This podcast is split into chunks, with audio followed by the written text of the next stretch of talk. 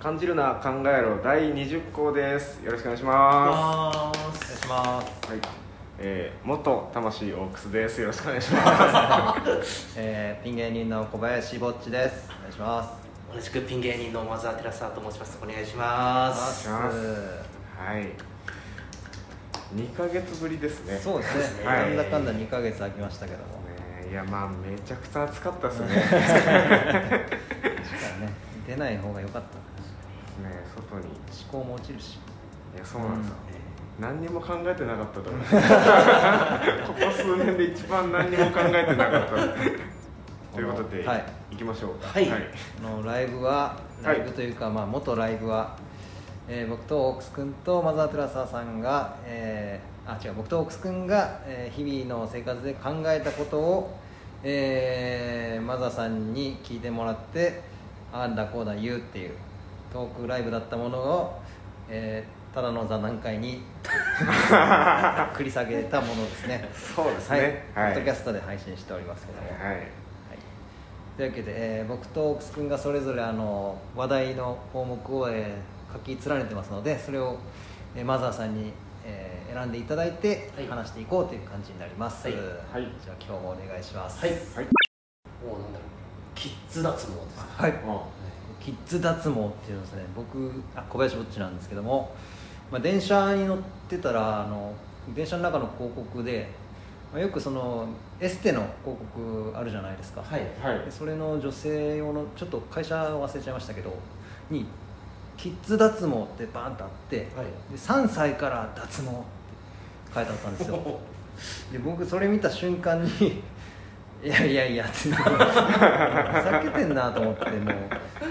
何が3歳から脱毛でまだ毛も生え揃ってないんじゃないかっていう感じだったんですけどで、まあ、よく考えてみたら逆に子供で脱毛しなきゃいけないぐらい毛深い子にとったら、まあ、確かにそれはコンプレックスだなと思って。うんそうですね、うん、だからちょっと最近のあのよく話題になるそのストリップおじさんみたいなあの発想になってしまってたなと思ってちょっと反省したって話。確かに僕が中学校の時に女の子ですごい腕毛が濃い子がいて確かにそういうことかからしたらまあ子供でもやっぱ脱毛したい子がいるだろうなって、そうですね、うん、だからなんかもう本当にただのなんか金持ちのなんかブランド品で固めてるような小学生が脱毛するのは腹立つけどなんかまあちょっと医療目的な感じのうん。脱毛だったらまあ別にキッズ脱毛もいいか。でそのそうですねだからそういう子供が脱毛なんてけしからんってツイートする前に気づけてよかったってことですね。そうですね、うん。すごい批判浴びてた。か らインフルエンサーじゃないから、うん大丈夫。だけどいやでもインフルエンサーじゃなくてもちょっとそのそういうこと書いたりするとうん。目についちゃうよね、いやそうね、それで炎上する今の段階で今の段階で俺が言うのもあれだけど、うん。そのこの現状でそれでバズるっていうのは一番最悪です。いやなんかねやっぱコンプレックスを子供のうちに潰しておくって結構後々の人生で大事だなって今になってやっぱ思うんで。うん美容整形じゃないですか、うんまあまあそうですね。だから多分基本的には上を見た商売って言ったらうん言葉は悪いですけどやっぱりお金をかけれる人は、やっぱりそれを乗っかれて、でどんどんこれがあやかれない人っていうのはやっぱり体毛が濃いままでやっぱりコンプレックスを増長させていくっていうなんかそのだんだんだんだん二極化していくような状況には韓国化してるかもしれないですね。もしかしたらもういやもうじゃあだったらもう値段のハードル下げてうん。もうみんなやってしまってツルツルになりましょうよっていう。そう それう思うとなんか難しいところだな。なんか別に僕は個性が大事とか言うのは嫌いですけど、まあでも確かに本当にやっぱ韓国のアイドルとか見ててもマジで見分けつかないつかないですよね。全員一緒だもんな。逆に技術がすごいですね。うん。あそこまで同じような同じような。で言ったら量産型になりますもんね。まさにそうですね。上手い人に寄ってくから、うんその上手いその人の好みになってくらしいんですね。あー。だからあの同じような人ばっかああなるほどね。なんか自分の意向というよりかその医者側の趣味がちょっと入るんだ。って一回聞いたことあるんですえよね、ー。それちょっと面白いなそれかまあわかんないですけどでもやっぱその人にみんな行っててその人が勧めたらそっちに行くじゃないですか、まあそうか。で、うん。もうその人が最初にバーって綺麗のイメージを作ってたら、うん。そこにやっぱ流れてくるじゃないですか、爆発が増えるからそれの技術も上がるだろうしそうですね。だからそういう顔にしたい個性的な顔にしたいって方が失敗しやすいかもしれないですね。やったことないから、うん。いやそうか。じゃあまたちょっと一概にいいことだとも言いづらくなってきたな。なんでもまあ、うん。コンプレックスは本当に本当にそれでいやうつんうつとかその、うん。悩んじゃう人に対しては全然いいと思いますけどね、うん。まあでもなんかまあすごい時代だなと思いましたね。僕らの頃なんてなんか半分ぐらい鼻垂らしていった。クラスに一人は鼻垂らしてるやつい鼻垂らしてたしえそいつもでもだって大人大人ではないです。よ高校生ぐらいの時に会ったらかっこよくなってました。け ど鼻垂らしてましたけど。まあだからちょっとそうだな今日は答えは出せないですけども。なんかちょっと。なんか考えることがあったどういう展開を見せるんでしょうね。うん。広まってきそうな予感はするんですけどね。やっぱりなんかこういう整形みたいなのでもなんかその例えばなんていうんですかね医療目的はいだったら、健康の目的とかだったらうん。保険が下りたような気がするんですよね、うん。なん確か同級幼稚園の頃の同級生でなんかいきなり目がパッチリしたしてきた子がいたんですよ目細かったやつがそれがなんかその医者にこのままだと目細すぎて視力が悪く低下していくみたいな。で、あのー目を開いた方がいいっつって。じゃあどうせならそのお母さんがその二重にした方がいいってなって二重にしてパッチリ。すげえパッチリしてきたいきなり。私立矯正やっときゃよかったなって今思ってるんですよ。ね並びめちゃめちゃ悪いわけじゃないけどちょっと悪いんでコンプレックスの話はもう始まったら終わんなくなっちゃう。そうですね。終わんないです全部見って言っても過言ではない。コンプレックスがまた新たなコンプレックスを生むからな。あのコンプレックスだと思ってることをいいって言われるのどう思います？あ俺ちょっとバカにされてるみたいで嫌なんですよあねーわかるね。本当に言ってる人もねいるんだろうけど。そうですね。なんか難しいよもうあんま、まあ、もう芸人じゃないから言いますけど、なんかそのすごい奔放な女の人にすごい好かれたことがあって。な奔放な 有名らしいんですけど、うその人が歯茎がめっちゃ好きって言うんですよ。めちゃくちゃ嫌で。あー僕はちょっと歯茎がね出るタイプのそうなんです歯茎が笑ったら歯茎が出るんですけど。出るタイプ男子ね。それがコンプレックスではあるんですけど、うんそれが好きって言われるのがめっちゃ嫌で。確かにな。これ関係性にもよりませんかね,、まあね。なんかなんかお前になんで歯茎を？これなきゃいけないんだよってなってしまうとやっぱりそれ以上のもうなんか発展はないですけど、はいろんなことを踏まえたりとかその後はなぜ歯茎かっていうことまで、うん。やっぱり納得した上でそれは言われるんだったらまだですけどいやそれでも納得できるかどうかは分からないですけどね。確かにな。いきなり歯茎確かにのっけから言われたら何言ってんだろうなって確かに思うかもしれないですね、あともう逆に好きって言い出したらダメですね。あそうそうそう。逆に。じゃもうダメじゃんってもう 逆って分かってんじゃんってなる。なんかそなんかその人がそのなんていうんですかね、そのなんか私はセンス違うんだよっていう顔を出してる感じがしてすごく嫌だったんですよね。木をてらってるみたいな、うん。そうですね。そこはまあ判断していくしかないなちょっと語ってほしいなって思うとです、はい。東大卒のクイズですね。はい最ね近の話題ですよね、はい、あのー別にこれその人僕もそのテレビそんなにその、うん。ずっと年がら年中見てるわけじゃないんでパッと見た時にそのこの人のあの肩書きがやっぱその東大卒のクイズ王で、うん。そのテロップ出てたんですよ、うんうん。東大卒のクイズ王なんとかなんとかって出ててパッて初見でパッて見た時にあの東大の同窓会とか行く時どうするんだろうと思ったんですよね。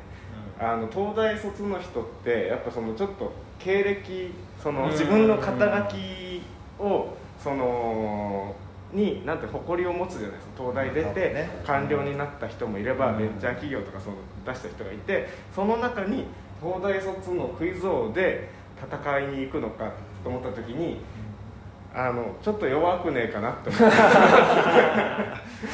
まあまあまあ。だからこれでめちゃくちゃテレビ出てるからうん。それはそれですごいことなんですけどでもちょっとそのブームが落ち着いた時に、うん。その東大の仲間たちの中に入ってった時に東大卒のクイズ王って。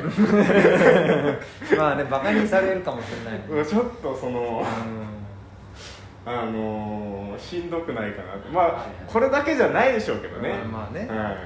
僕の勝手なイメージですけどやっぱ本当に頭いいやつはなんか出てこないイメージですからね。なんかそんな前にというか。うん。クイズ王になりたくてタレントになる人はやっぱ東大もなんか東大ブランドが好きで入ったイメージちょっとあるな。うん。なんかその表表格闘技の王みたいな。本当は地下格闘技の王が一番強いのに。そういうイメージありますねあんまりこの人のことよく知らないであの、うん。ちょっとこのこのけ肩書きだけでちょっと小バカにしちゃったんですけどあのどういう人なんですか？俺ね全然 俺知らないの全く。確かに。あのまあ多分一番よく出てる、あの男性の方であれば、はい。実は鍋プロなんです。よ僕調べたことがあるんですけどうわーなぜプロで東大卒のクイズ王ですかそれはもう売れたも同然だから、やっぱちゃんとバックボーンはあるんですね。こうこういう名前をつけるだけのバックボーン。はあるんです。ねいやーもう納得しましたはいそれはそうです鍋はつけますよ、えもうすごいなプロもうねプロデュースのねプロがついてるわけですからもう確かにそれはなん強いな。ですよねいろんなことを言いたくなるんですけどはい。これだけ学歴進行がバカバカしいとか、うん。なんかもうクイズなんかできてどうなんだみたいなうん。ことをなんかもうそういうことを指摘するのが野暮に思うぐらいのこの圧倒的ななんですかねテレビのブランディングってこうですよっていうようなうんそれってなんか現にまじまじとやっぱ出てるわけじゃないですか、はいなんかこうあ何も変わってないじゃん。机叩いちゃいましたでもやっぱテレビのブランディングって変わってねえんだなと思って。うんなんか見てあちこちオードリーかなんか見てて、うん。パンサーさんが出てて パンサーさんも何もその賞レースとか取ってこなくて、うん。そのその吉本を押す時にテレビで出したいけどどうやって押せばいいかって言って、うん。一生懸命考えたでであろうキャッチフレーズでその劇場人気ナンバーワンで出たらしい。うん。しいんですけどつける必要あるかってまあ確かになと思ってでもその知らない人からしたらうん。そういうのあった方が見やすい、まあそうだね。ね何者なのかがね分かった方がいい。確かにだからと食いつきましたもん。だってその、うん。俺も知らなかったですけど。まあねまあ一発で頭いいって分かるもんね東大卒のクイズは。あクイズできそうだなってなりますもんね、クイズ王よりかは、すすごい直球ですよね。なんか170キロぐらいのストレート。やっぱり、ね逆に打ちやすいですもんね。そうですね、うんはい確かになこんだけいろいろテレビとか見ててはい。こういうド直球の フレーズって見たことなかったから東大卒のクイズいやすごいインパクト残るんですよね。確かにな。もう今東大卒ってそんなに珍しくないですもんないねはずなんですよ。でももうクイズ王とつい今までいなかったのかな東大卒のクイズウルトラクイズとか王あとはそのいろいろ懐かしいクイズ番組っていうのがあって、うん。東大クイズ研究会なんてのもあってじゃあもう。あるはずですけどだから多分、うんあの節操なくここまで やった人は多分逆にもうみんな離れてたから、あらそう狙い目だったのかもしれないですね、うんもうつけちゃえと今更ってもいうのが逆に新しかったかもしれないそういうのを見見定めるのがさすがやっぱ鍋プロだと思いますね見定めてはないと思います。その鍋の手法ですからね、うん。そのバーンってはまった時はでかいですよね。うん、ですね。うんなんか個人的にはなんか東大のすごい人が来たっていうよりもすごい人が実は東大だったの方がなんかなんかいいですね。グッときますね。あー。こうわかります。好感度上がるというかぱすごい人だから僕香川照之が東大って聞いた時にあやっぱすごい人なんだと思ったもんな。しかも家が歌舞伎役者の家ちょっとドラの乗り方もちょっと勘弁してよ。っ てですね。火の打ちどころがないですもんうん。なんかけなしようがないですもんね、え小沢健二さんあの歌手の。はい。あの人も東大なんですよね、えでなんかツイッターで流れてるツイートでそのはい受験が迫ってきたと、うん。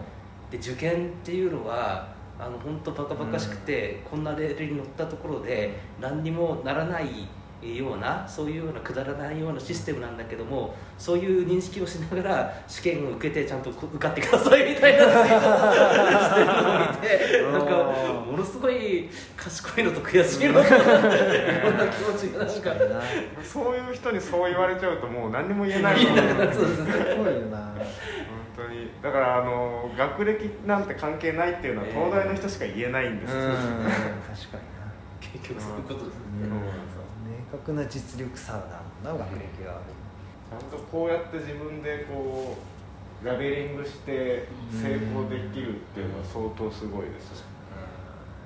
東大東大に行く人生年1回ぐらい体験してみたいですね。そうですねまあ、何回目なんだろうな。人生繰り返して。何回か挑戦しないと無理だろう 下脱しちゃいますよね。火の鳥みたいな。すごいロングスパンの物語になだからもう絶対学歴とかどうでもいいって気づいちゃうだろうそんなちっぽけなことはってなっちゃう。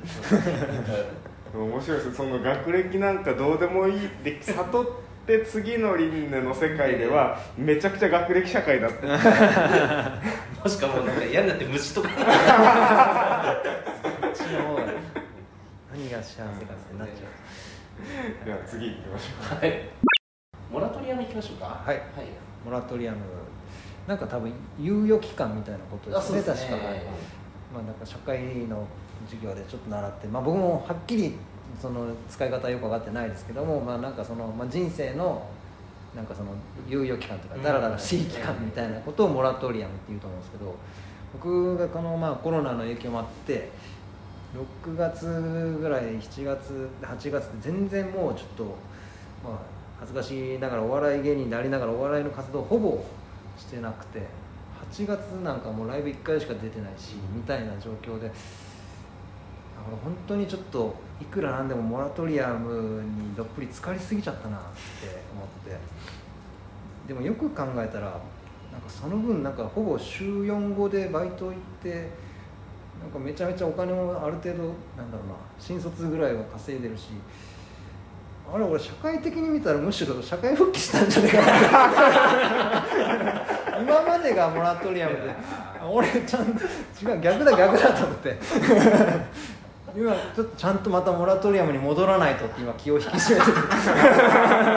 とこなんですけど。う 社会的に見たらね。社会的に見たらで自分的には楽をしてるうん。感覚でもうまあまあ慣れ親しんだバイトに行ってお金を稼いでやって。で、まあ、ちょっと収入が上がったんで最近ちょっと引っ越したりとかもしてみたいな。なんか豊かな生活 ある芸人さんが言ってましたわ、そのバイトばっかすることはできる。その、だけどバイトってさやっぱ何も考えないでできるじゃないですか、そうなった時にそのなんかなんかそこで売れなくなっちゃいそうっつってたんですね、その何も考えないでこんなに稼い稼いじゃったらもうそれでいいやってなっちゃうから短時間でそギリギリのお金しか稼がないようにしてるって言っててああなるほどって思ったので、まあなんかでも本当にただ働けないやつはいるけどな。そういう言い訳して。ただバイトしたくないだけのやつ。もいますけどね。はい。まあそういうその そうやって言ってちゃんとそうのそういう人もいますけど、はい、いるのは確かにそういう人も、いやなんかその普段のバイトプラスなんかちょっとその派生してなんか最近なんか CM の絵コンテをなんか書く仕事とかうんなんかまああとそういう映像制作の普通に AD のバイトで行ったりとかなんか新しいへ経験もちょっとしてだからそれもちょっと楽しかったりしてでそしたらすっかりお笑いのことを忘れて。本当にねちょっと僕はもう一回気を引き締めてモラトリアムに戻っていかないとなって今。まあまあその経験がね 後で帰ってくる芸人として帰ってくる可能性もまああるし、なきにもあるんですね。はい。だから本当モラトリアムってなんだろうってちょっと思いましたね。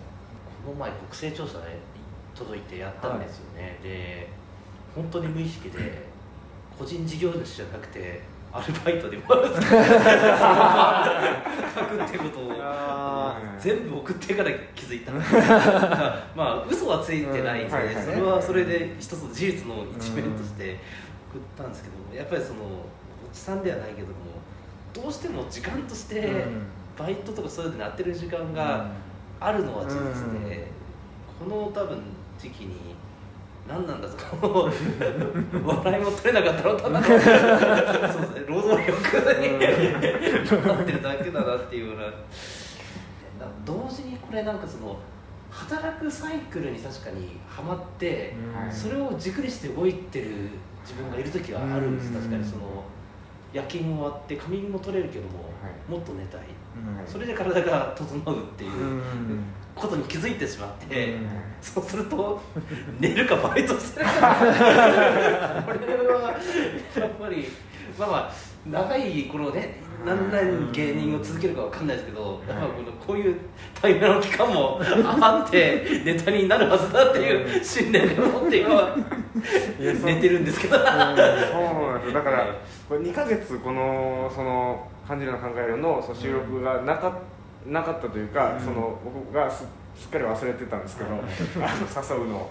あのー、1ヶ月ぐらい俺ほぼ外の人と会ってないんですよ。1月いっぱいぐらいその飲みにも行ってないし、であのなんかわかんないけども。う自然にそのバイトが終わった後にバイト先に2時間ぐらい座ってずっと喋ってるんですよ。一番嫌なバイトだよ。でそのでバイト先の人がめちゃくちゃその話しやすいとか、うん。好きだとかでもないんですよ。どうでもいい人なのにめちゃくちゃ喋っちゃう。んで俺がその出勤の時もその人なんですけど、はい。その人はもう同じなんですよ。だから多分それあいい職場ですね、うんそうそういうやり取りができる職場は多分雰囲気いいですよね。僕もありますよ経験が。タイムカード切ってんのにお互い帰らない。学生時代はあったけどな。ハッてしましたね。もうやばくねえかと思って、はい、まあね本当ちょっとね。頑張って。せっかくモラトリアムの人生をね選んだんでねしっかりモラトリアムしないとなと思って、う。ん、本当ちょっとたるんでた。ねまたその逆説的 充実したモラトリアムにしないといけない。本当